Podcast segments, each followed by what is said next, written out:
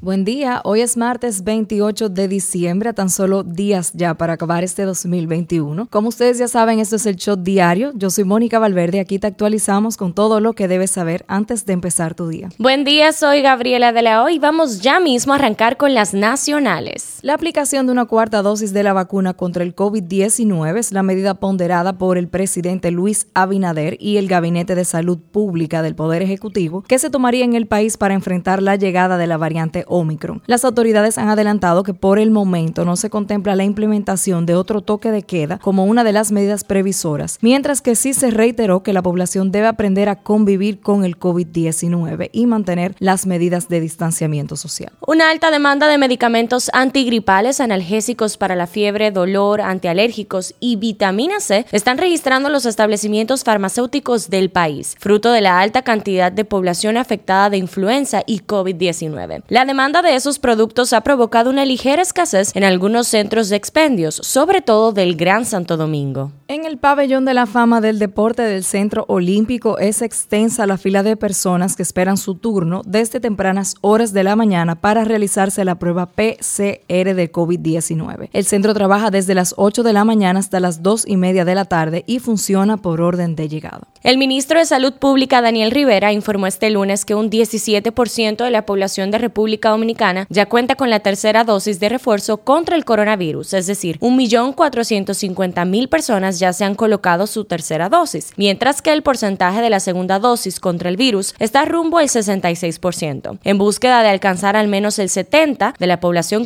completamente vacunada. Desde el próximo 31 de enero, todos deberán presentar su tarjeta de vacunación con tres dosis aplicadas. Mediante la resolución emitida por el Ministerio de Salud Pública este lunes, se dispone que las personas mayores de 18 años deberán presentar su tarjeta o certificado de vacunación de tres dosis de la vacuna contra el COVID-19. Las autoridades sanitarias confirmaron que, en casos excepcionales, otorgarán un permiso especial a quienes por razones médicas no puedan recibir la vacuna, además de las embarazadas de menos de 16 semanas de gestación. Hay que ver cómo ellos manejarían eso, porque estábamos comentando, por ejemplo, yo que tengo la tercera dosis, no la tengo en la misma, en la misma tarjeta, yo la tengo en, otra parte, entonces habría que tomar más tiempo para que tenga el mismo nombre. Bueno, ya eso la verdad que eso otro estaría proceso. bien complejo. Ya sabemos cómo van a estar los comentarios, el revuelo de la gente, en fin. La Policía Nacional informó este lunes que fue apresada una mujer de nacionalidad haitiana por el hecho de lanzar en las aguas del río El Tablón del municipio de Río San Juan a sus tres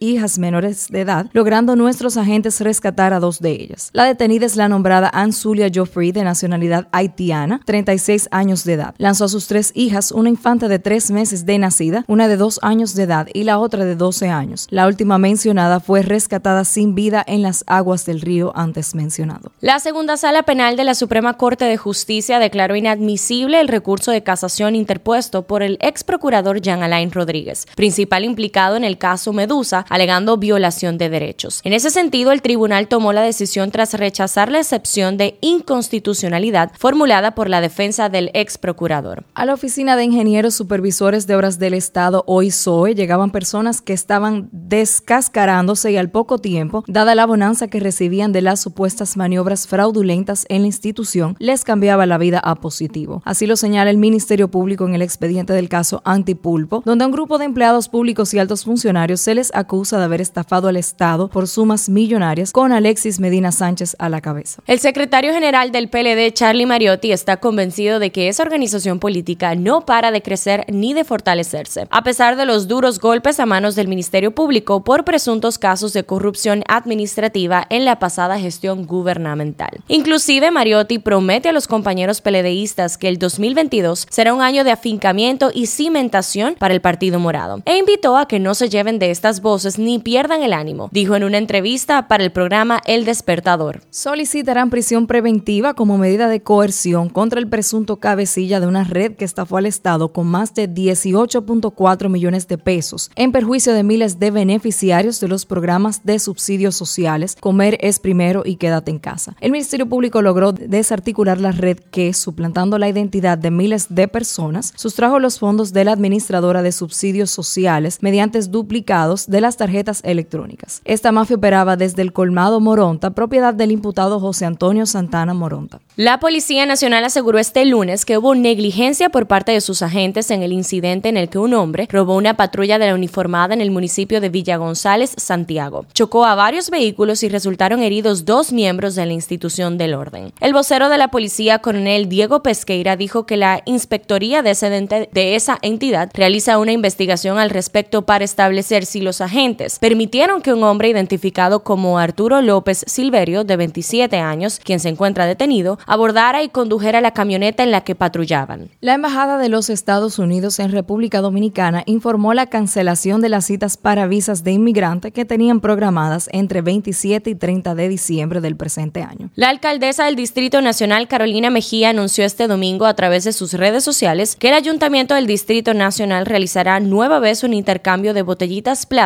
por juguetes con motivo del Día de los Santos Reyes, el próximo domingo 9 de enero. In the Heights, el musical de Lin Manuel Miranda vuelve a la escena local y esta vez lo hará esta noche en la sala Carlos Piantini del Teatro Nacional Eduardo Brito. La producción reúne de nuevo a una pareja que ha logrado éxitos en los escenarios, a Wadis Jaques como el director del montaje y al maestro Amaury Sánchez, director musical. Hoy es el último día para que vayas a verlo. Las Águilas sacan la mayor puntuación y retienen el título como mejor equipo de la historia que escoge la plataforma Winter Ball Data, la más completa enciclopedia digital de la pelota dominicana. Las Cuyayas obtienen una puntuación de 46.47 puntos delante de los Tigres del Licey 45.08. Luego llegan los Leones del Escogido con 36.51, Toros del Este 22.65, Gigantes del Cibao 21.07 y los desaparecidos Caimanes del Sur 13.44. Nos vamos un ratito del patio y aterrizamos en las internacionales. Las nuevas medidas para frenar la oleada de contagios de COVID en Francia suponen una lucha contra el reloj según dijo el primer ministro francés Jean Castex, que anunció hoy la imposición de teletrabajo tres días a la semana, adelantó la dosis de recordatorio de la vacuna y reintrodujo limitaciones en los bares. Las grandes aerolíneas de Estados Unidos volvieron a cancelar este lunes cientos de trayectos por cuarto día consecutivo ante el avance de la variante Omicron del coronavirus, así lo informó la empresa estadounidense FlightAware, especializada en proporcionar datos en tiempo real sobre vuelos. Un jefe de policía de Carolina del Norte en Estados Unidos fue suspendido de manera temporal por supuestamente informar a los oficiales sobre una clínica donde pueden obtener un certificado de vacunación de COVID-19 sin recibir la inyección. TJ Smith, de 42 años y jefe de la policía de Oakboro, fue puesto sin, en licencia sin remuneración a partir del 21 de diciembre, así como en un periodo de prueba de seis meses por violar las políticas del personal de la ciudad y el manual de políticas del Departamento de Policía. La gobernadora de Nueva York, Kathy concedió el pasado 24 de diciembre el perdón a 10 inmigrantes, siete de ellos dominicanos, librándolos de ser deportados hacia la República Dominicana y permanecer junto a sus familias en Estados Unidos. Hutchell indicó que las personas seleccionadas para recibir el indulto demostraron su compromiso de mejorar sus comunidades. Los dominicanos perdonados no se encuentran en condición de indocumentados, pero por el hecho de no tener ciudadanía americana, los delitos cometidos los condenan a la deportación. El profesor de la Escuela de Medicina Johns Hopkins y colaborador médico de Fox News, el doctor Marty McCurry, dijo en el programa Brian Kilmeade Show que hay una pandemia de locura sobre la variante del coronavirus Omicron, a la que calificó como Omicold, Omi resfrío en español porque es una cepa suave. McCurry argumentó que no se puede ir a buscar un problema de una enfermedad que es muy leve o asintomática. Ahora mismo lo que estamos es esta nueva y una masiva ola de miedo que alimenta nuestra segunda pandemia después de COVID-19. Una pandemia de locura que es Omicron. Los hospitales tienen algunas hospitalizaciones, pero no muchas. Duran una media de dos días y medio en lugar de ocho días, dijo el profesor. Las autoridades sanitarias de Nueva York constatan un alza en las hospitalizaciones de niños por el coronavirus, mientras la variante Omicron continúa propagándose por Estados Unidos. En tanto, la Casa Blanca prometió este domingo resolver la escasez de pruebas de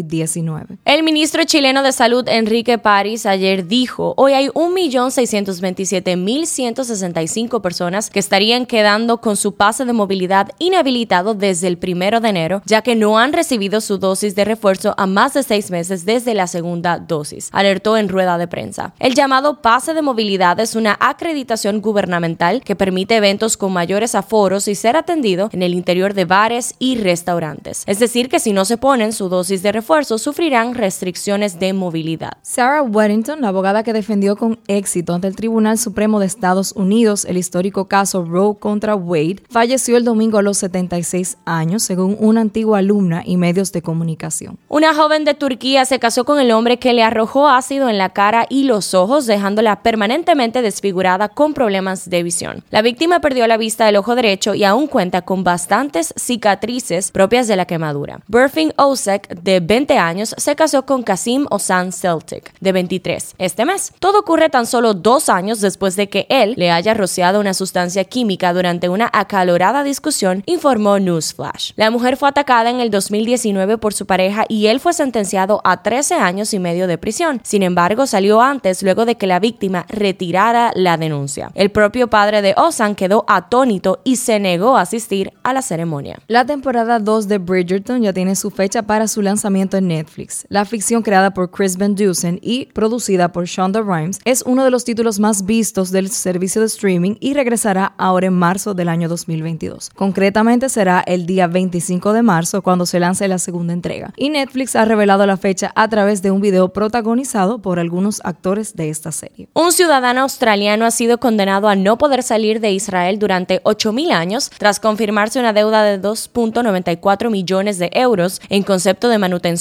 para sus hijos tras su separación. Se trata de Noam Huppert, un químico analítico de 44 años que trabaja para una empresa farmacéutica y que comenzó a incurrir en su deuda en 2013, según informa el portal australiano News AU. Huppert ha sido condenado por un tribunal israelí a abonar 5.000 shekels, que son alrededor de 1.400 euros al mes, por cada hijo hasta que cumplan los 18 años. Spider-Man No Way Home sigue haciendo historia en taquilla. Nadie dudaba del éxito de la tercera aventura en solitario de Tom Holland como el superhéroe de Marvel, pero las cifras que está cosechando son una locura total. De hecho, ya ha superado la barrera de los mil millones de dólares de recaudación mundial, siendo la primera película que lo logra desde Star Wars, el ascenso de Skywalker. Esto fue todo por hoy. Vuelva mañana a escucharnos para recibir sus actualizaciones. No olviden seguirnos en nuestras redes sociales para más contenido durante el día. Nos vemos cuando nos escuchemos.